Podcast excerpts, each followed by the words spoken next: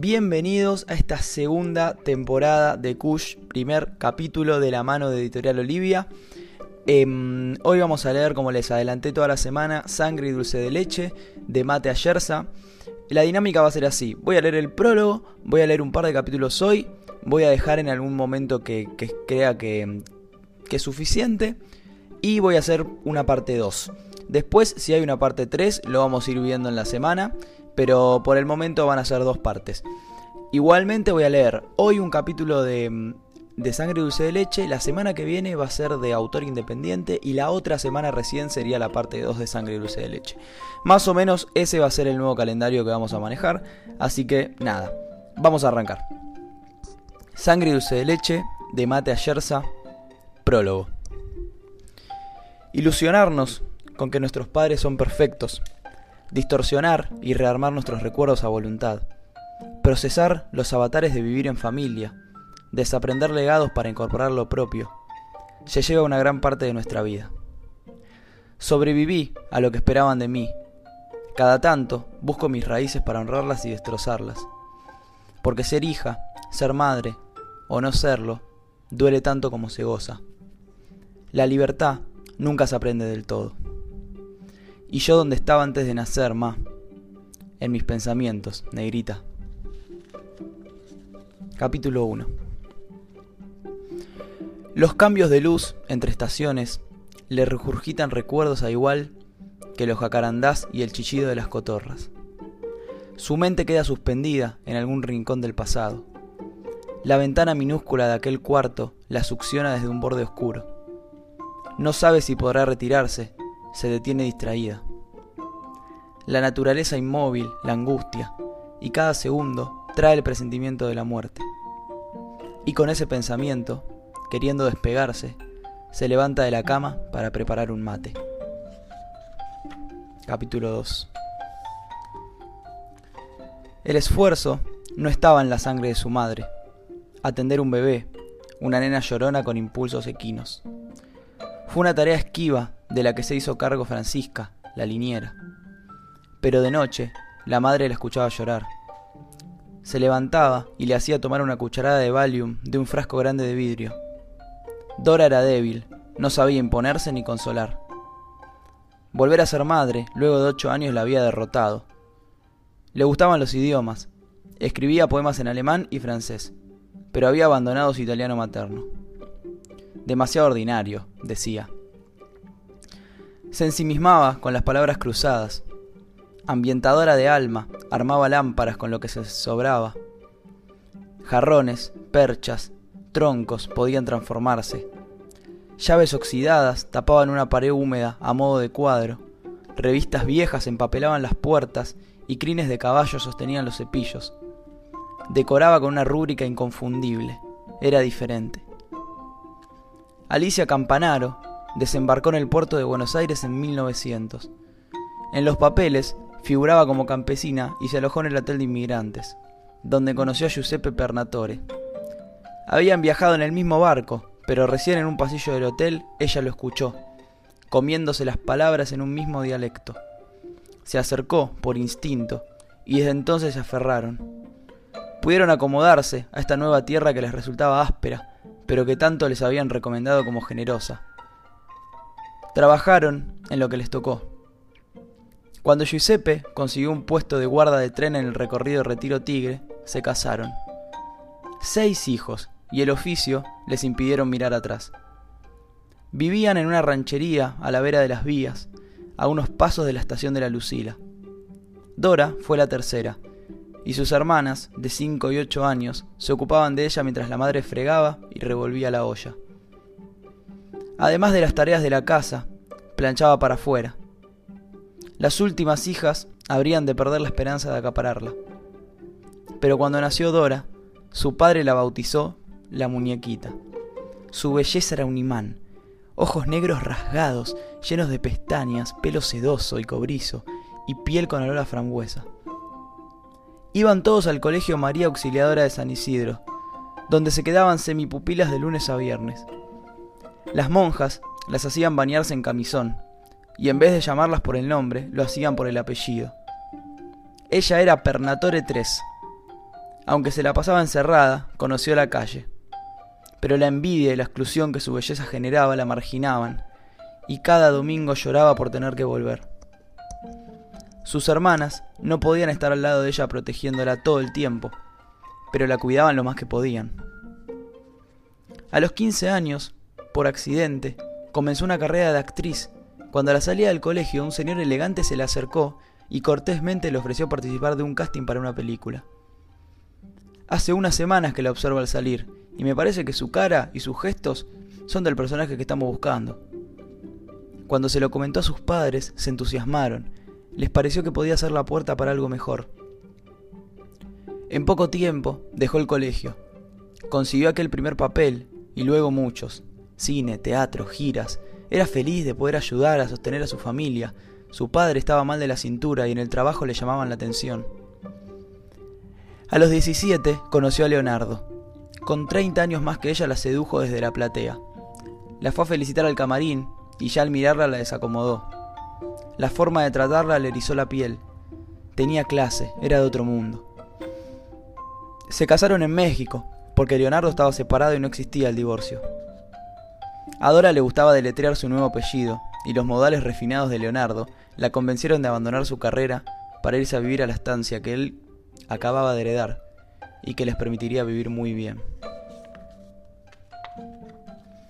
Capítulo 3 Nunca le gustaron la soledad del campo, el frío húmedo.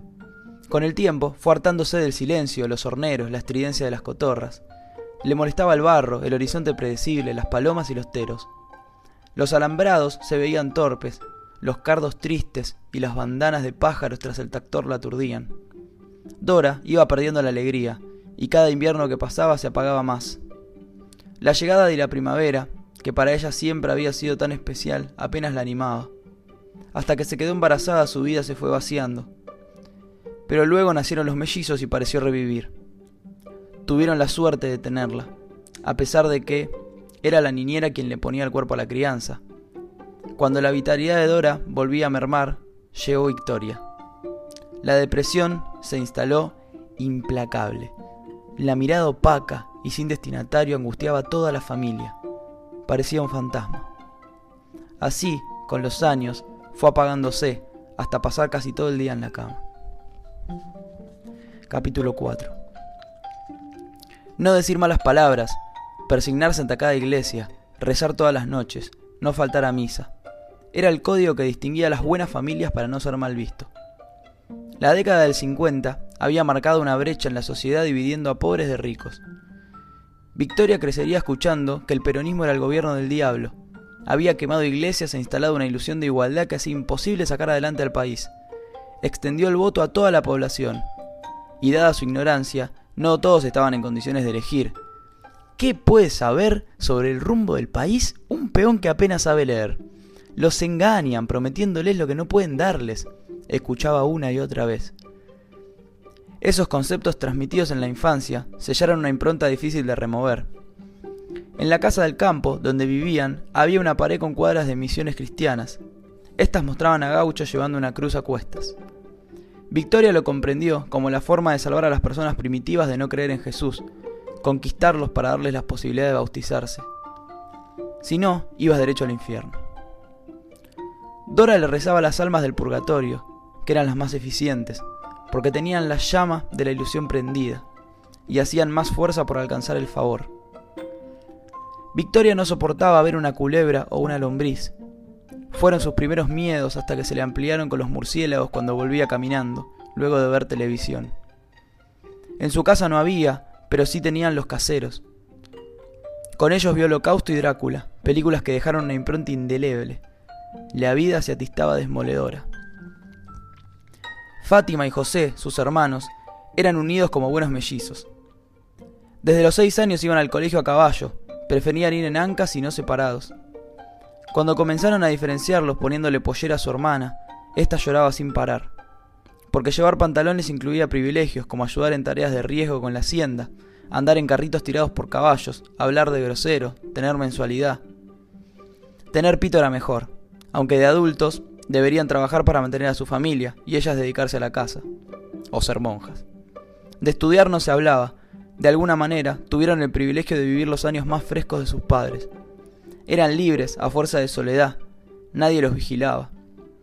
Comenzada la pubertad, se mudaron a la capital, justo cuando Victoria comenzaba el colegio.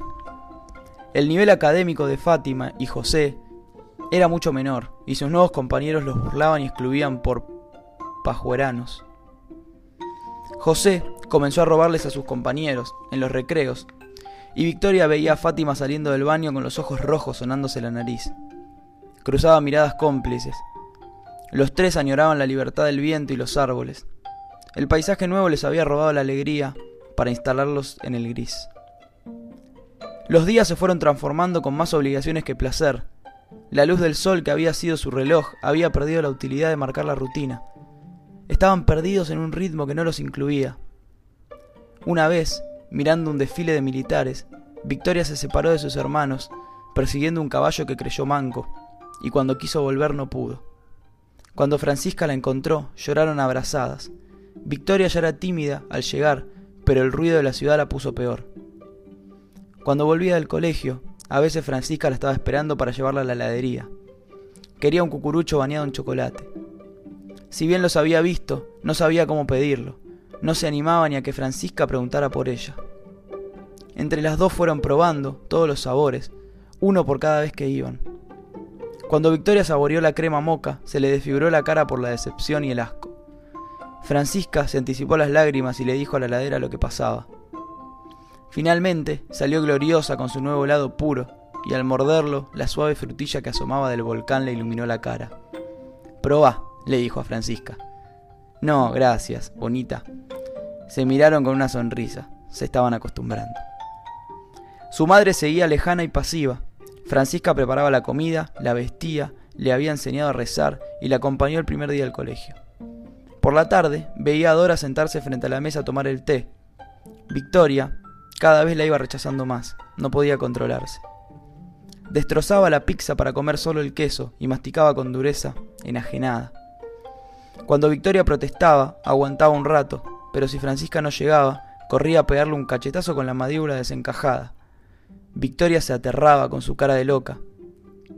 Las pocas veces que recuperaba la capacidad de mirar era para enfocarse en el espejo pero si la llevaba al médico, le compraba sorpresas cada vez que volvía de viaje, y por las mañanas reclamaba su beso de buen día desde la cama.